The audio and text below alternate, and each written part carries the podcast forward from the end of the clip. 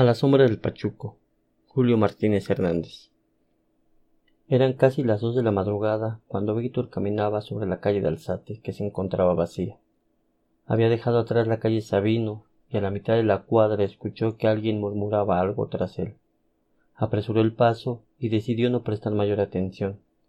Eran un par de chavos que lo más seguro serían de la CP, la ciudad perdida de la calle Sor Juana un laberinto de estrechos pasillos que dan acceso a patios y a un centenar de cuartos, en su mayoría de láminas de asbesto, habitadas por familias pobres. De pronto se dio cuenta de cómo le daban alcance sus seguidores y le emparejaban el paso, uno de cada lado. ¿Qué tal, carnal? No eres de por acá, ¿verdad? Eh, no, no soy de aquí. Acomplétame para mi chela, ¿no? ¿O te vas a poner mamón? le dijo el otro tipo.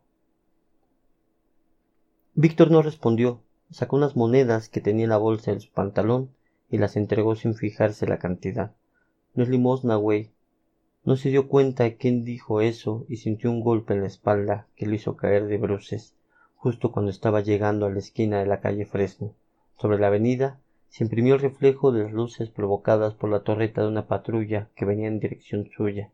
Aun así, los agresores se dieron a la tarea de arrebatarle su cartera, su celular y emprender la huida en dirección opuesta. Víctor se levantó lo más rápido que pudo y gritó, intentando llamar la atención de la patrulla que pasó de largo. Vale madre. ¿Qué hubo, carnal? ¿Estuvo bueno el costalazo o qué no? A su izquierda, en el edificio de la esquina de Fresno y Alzate, Víctor vio que entre las sombras había un tipo recargado en la pared, vestido de una forma peculiar para la época. Llevaba un traje negro de los años cuarenta, como los que usó Tintán, de pantalón a la cintura, bombacho y estrecho en los tobillos, camisa negra, corbata roja y saco largo, zapatos de charol, sombrero de ala ancha y una cadena que iba en la cintura y se perdía por algún lado de la bolsa trasera del pantalón. Víctor no dijo nada, solo lo miró auscultando su apariencia, algo enojado. Relax, carnalito, no lo tomes a mal, pero la neta si pareces turista. Pareciera que andas buscando algo o alguien. Y además te cargas una jeta que no sabes ni dónde andas. ¿Qué no? ¿Qué se te perdió por estos lares? No, nada, contestó Víctor con recelo. A lo mejor te puedo tirar paro. Yo he visto pasar un chingo de gente por aquí. Se quedó pensando un momento y con miedo a que volvieran sus asaltantes decidió preguntar ¿Has visto pasar una chava últimamente? Simón, He visto pasar a varias, ¿por qué? Lo que pasa es que ando buscando a mi chica.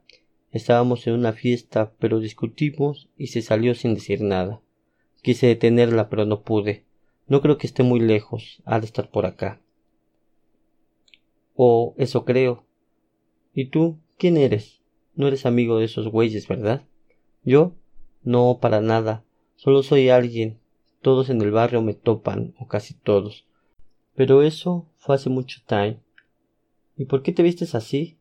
Ya es tarde para ir a la ciudadela, ¿no crees? ¿O vas a una fiesta temática? ¿O qué pasó? No te mandes con mi tacuche. Pero ¿sabes qué creo, man? Que tu morra va a encontrarte a ti y no al revés. Eso o chance ya se fue con otro vato. Víctor lo miró molesto, limitándose a decir tan solo si las cosas son como tú piensas, obvio prefiero lo primero.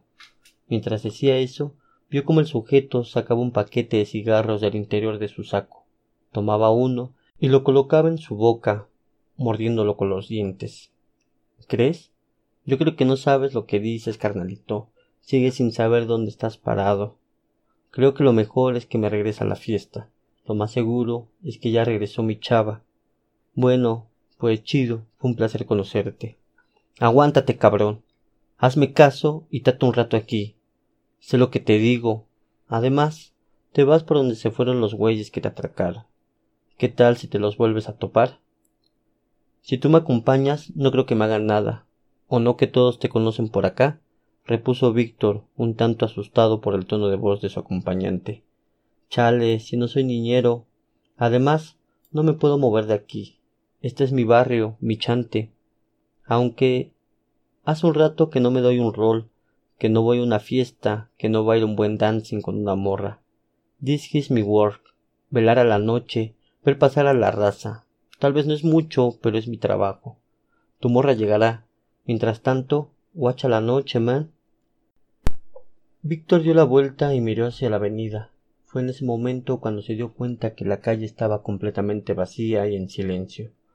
No había coches transitándola, ni se veía el vagabundo, ese personaje acompañado de sus fieles perros, que por las noches se encarga de hurgar y limpiar la basura que se dejan en las esquinas, al pie de algún árbol o un poste. No se escuchaba ni el ladrido de un perro a lo lejos, ni soplaba el viento. Parecía que el mundo se hubiera detenido. Siempre es así por acá. ¿Cómo? La calle, sola, callada. Solo algunas noches. El pachuco les tiró la cajetilla de cigarros. Chingate uno para espantar el frío. Víctor tomó uno y justo cuando acercó el rostro para encender el cigarro con el cipo del otro, el tipo miró sobre su hombro y le dijo Ahí te buscan, man, señalándole con la cabeza. Cuando Víctor volteó, vio a su novia caminando a paso rápido, en dirección a ellos. Tenías razón, ella me encontró. Dijo, sin embargo, no pudo avanzar. Fue como si la emoción de que lo encontrara no le permitiera moverse, y la noche, el silencio y la soledad de la calle invadieran su cuerpo y formaran parte de él. Casi frente a ella se percató de que no lo miraba, que tenía el rostro pintado de espanto.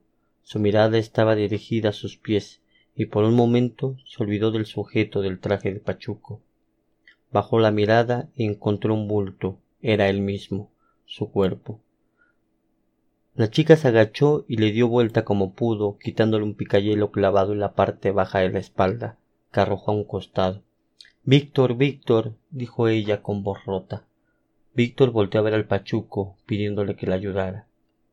A veces es así, uno no se da cuenta de cómo fue. Tendrás suerte si se acuerda de ti por un tiempo, si te trae flores el primer año, pero con el tiempo te irán olvidando.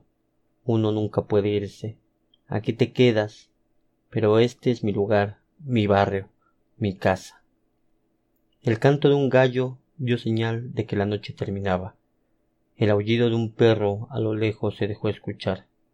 Víctor vio como el pachuco caminaba en reversa hacia la pared y se volvió una sombra que era borrada por los primeros rayos del amanecer.